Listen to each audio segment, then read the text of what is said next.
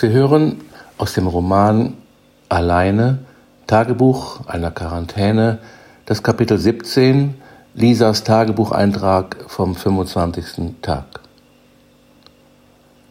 Ich sitze bei herrlichem Sonnenschein mit meiner alten Schreibmaschine vor dem Gartenhaus unter dem weißen Sonnenschirm, den wir vor ein paar Jahren bei Ikea gekauft haben, zusammen mit der weißen Bank, einem Tisch und vier Stühlen aus Kunststoffgeflecht. Das war vielleicht das einzige Mal gewesen, dass ich Großmutter beim Autofahren habe schwitzen sehen, nämlich als sie mit dem Anhänger, mit dem sie sonst Holz aus dem Wald geholt hat, rückwärts vor dem Lagertor bei Ikea einparken musste. Nach fünf Versuchen und meiner nicht sehr hilfreichen Einweisung hatte sie es geschafft. Immer wenn ich hier sitze, muss ich daran denken. Von hier aus schaue ich über ein Dinkelfeld bis zum Waldrand. Selten habe ich den Geruch der Natur so intensiv wahrgenommen wie in dieser Zeit. Manchmal kommen sogar Fasane oder ein Reh bis zu uns in diesen Teil des Gartens. Inzwischen liebe ich es zu schreiben. Das klackende Geräusch der Buchstaben, wenn sie durch das Farbband auf die Walze schlagen, und den schnarrenden Ton, wenn ich mit dem Rädchen an der Seite das beschriebene Blatt Papier herausnehme. Jetzt ist es Nachmittag. Ich trinke Tee und esse Toast mit Erdbeermarmelade. Ich habe es mit einer Haube zudecken müssen, weil sich inzwischen einige Wespen zum Essen eingeladen haben. Die Margeriten blühen so schön und die bunten Pfingstrosen scheinen mit den Hortensien einen Wettstreit auszutragen. Bienen summen durch die Luft. Mein kleines Paradies in einer Welt voller Chaos. Irgendwie scheine ich mich an Großmutters Bett zu gewöhnen. Ich schlafe dort einfach besser und sie hat auch keinen Fernseher im Zimmer.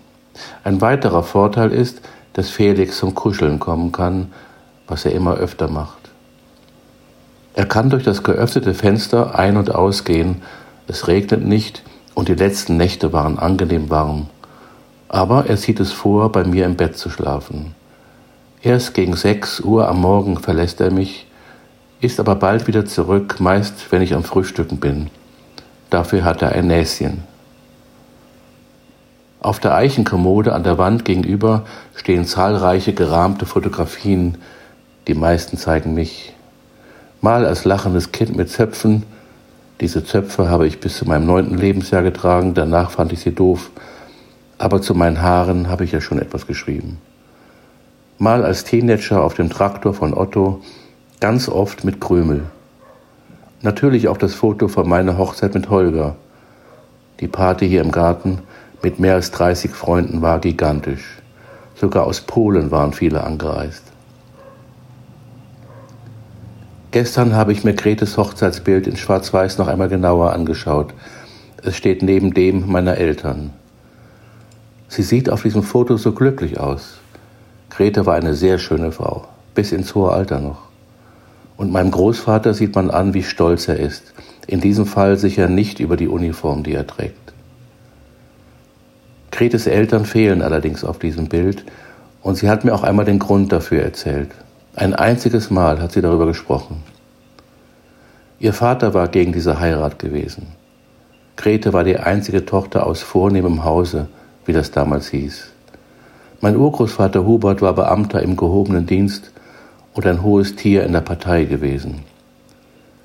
Für seine Tochter hatte er sich etwas anderes vorgestellt als einen Bauern. Für die damalige Zeit war das für Großmutter sicherlich ein härterer Kampf gewesen, als es das heute ist, nämlich gegen den Willen der Eltern der Stimme des Herzens zu folgen. Was man auf dem Hochzeitsfoto nicht sieht, sie mir aber erzählt hat, ist, dass sie sehr traurig darüber war, dass ihre Eltern an dem schönsten Tag ihres Lebens nicht dabei gewesen waren. Wenn ich meinen Urgroßvater so betrachte, wie er neben meiner Urgroßmutter Josephine auf dem Foto, das auch dort steht, kann ich mir seine Einstellung lebhaft vorstellen. In der typischen Haltung, die auf den damaligen Fotografien gezeigt wurde, steif, mit kurzem Haarschnitt und Kaiser Wilhelm Bart. Auf einem späteren Foto, das ihn alleine zeigt, trägt er einen Hitlerschnäuzer und sein Parteiabzeichen. Ein paar Jahre später hat er schon nicht mehr gelebt. Wie viele andere hat er sich durch Selbstmord mit einer Zyankali-Kapsel seiner Verantwortung entzogen, an dem Tag, an dem die Amerikaner einrückten. Einige Jahre später ist auch seine Frau, meine Urgroßmutter, gestorben, wie man sagte, an gebrochenem Herzen. Die letzten Monate ihres Lebens hat Grete sie hier im Hause gepflegt. Und so kam es, dass Großmutter mit ihr Frieden schließen konnte. Ich weiß nicht, wem Großmutter ähnlich war, weil ich beide Urgroßeltern nicht kannte, aber etwas hat sie sicher von ihrem Vater übernommen. Für sie war es immer wichtig, aus welchem Hause meine Freunde kamen. Ihre ersten Fragen galten dem Beruf des jeweiligen Vaters, wenn ich wieder einmal jemanden mit nach Hause brachte. Das galt für Mädchen wie für Jungen. Vielleicht ist an folgender Theorie etwas dran. Je mehr du etwas an deinen Eltern ablehnst, desto mehr wirst du selbst so. Und es gibt noch einen Grund, warum ich so gerne in diesem Zimmer schlafe. Großmutters alte Stereoanlage mit dem Plattenspieler. Daneben das Regal mit einer beachtlichen Plattensammlung. Die letzten Abende habe ich mir zum Einschlafen immer eine Scheibe aufgelegt. Gestern habe ich die Oper Nabucco gehört und geheult.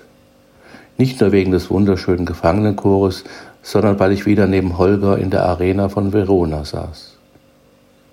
Wir hatten unsere Hochzeitsreise an den Gardasee gemacht und zwei Tage in dieser wunderschönen Stadt verbracht. Holgers Eltern hatten uns für den Aufenthalt die Hochzeitssuite im Hotel Due Torri spendiert. Von der Dachterrasse dieses wunderschönen Fünf-Sterne-Hotels im Herzen von Verona, auf der es das Frühstück gab, hatten wir einen Traumblick auf das historische Zentrum der Stadt. Mein Gott, was waren wir verliebt.